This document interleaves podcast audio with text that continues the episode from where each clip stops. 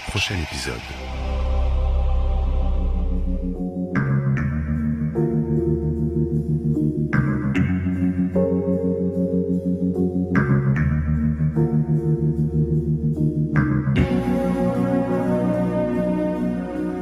Bonjour à tous, aujourd'hui dans le prochain épisode, je vous parle du postmodernisme dans les séries télévisées.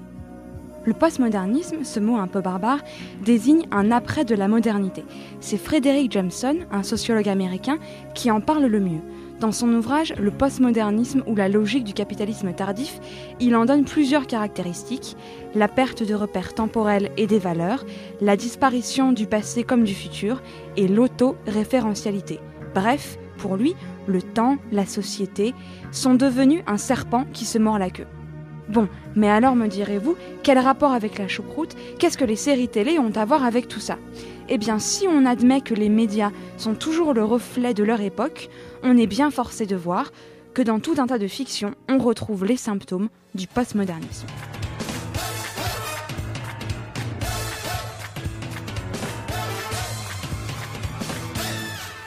Le symptôme le plus évident, c'est bien sûr la disparition des valeurs traditionnelles et des institutions fondatrices de la société que sont l'Église, l'école, la famille. On le voit bien dans les sitcoms où la fameuse famille nucléaire n'est plus qu'une image d'épinal. À l'instar de Modern Family, on retrouve plutôt des familles décomposées puis recomposées, homoparentales, monoparentales, bref, tout sauf le vieux modèle papa, maman, le fils, la fille et les piliers de la société américaine, que sont le respect des ancêtres, la religion ou la révérence, sont souvent mis à mal par des séries critiques, voire destructrices de ces fondations, comme le fut la série Twin Peaks, dont vous avez entendu la musique en début d'émission, créée par le génial David Lynch, qui brise toutes les limites confortables de l'American Way of Life. You're born alone and you die alone, and this world just drops a bunch of rules on top of you to make you forget those facts, but I never forget. I'm living like there's no tomorrow because there isn't one.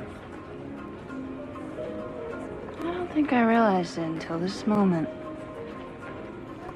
But it must be hard being a man, too. C'est vrai, je vous parle souvent de Mad Men, mais là, c'est justifié. Cette série, c'est le paradigme absolu du postmodernisme. D'abord, avec le personnage Don Draper. Avec sa double identité, sa trouble identité, il incarne à la perfection l'homme qui se noie dans la modernité liquide, mais surtout dans le rapport de la série au temps.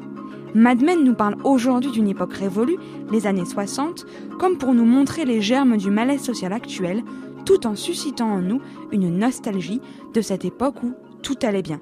En plus, on retrouve dans Mad Men l'autoréférentialité qui est pour Jameson la pathologie postmoderne par excellence. En effet, les personnages de Mad Men passent leur temps à regarder la télévision et à fortiori des séries très connues de tous spectateurs, que ce soit I Love Lucy, Leave It to Beaver ou Wonder Woman. You clearly are here because you love television. I love television. When I was growing up, we had shows like Leave It to Beaver and the Beverly Hillbillies.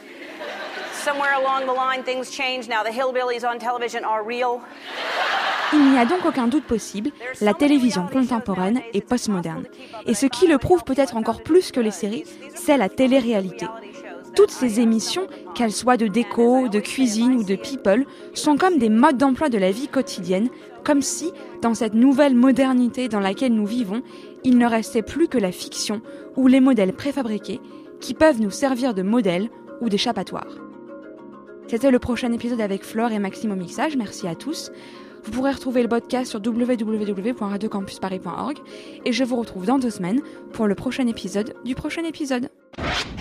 Le prochain épisode.